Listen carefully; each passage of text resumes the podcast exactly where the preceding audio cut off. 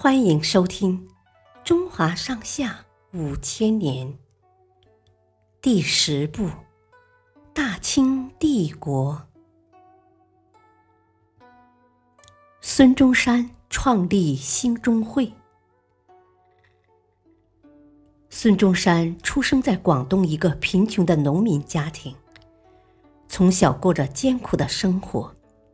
后来，随着家境渐渐好转，他先去美国读书，后又转回香港、澳门一带，比较系统的接受西方的近代教育。在这段时间里，孙中山耳闻目睹了清朝割地求和的屈辱事实，萌生出强烈的反清思想。公元一八九四年夏天。他写了一封八千多字的上李鸿章书，在里面提出了对中国改革的想法。之后，他和好朋友陆浩东来到天津求见李鸿章。可是，这封书信递上去以后，便如石沉大海，李鸿章也拒绝接见他们。孙中山意识到上书请愿的路子。根本走不通。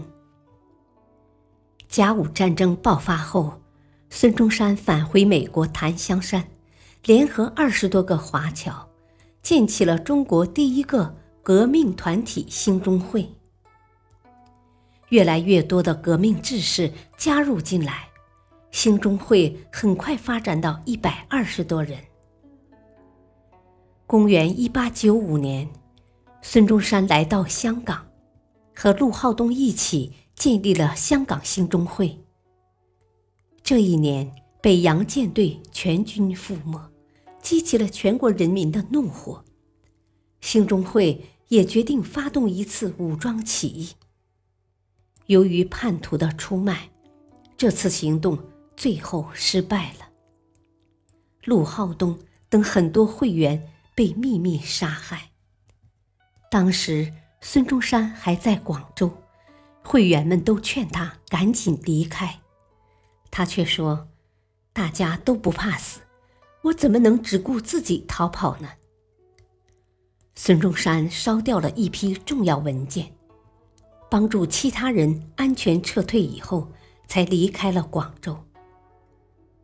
此后，这位志向远大的热血青年，坚定地走在革命的道路上。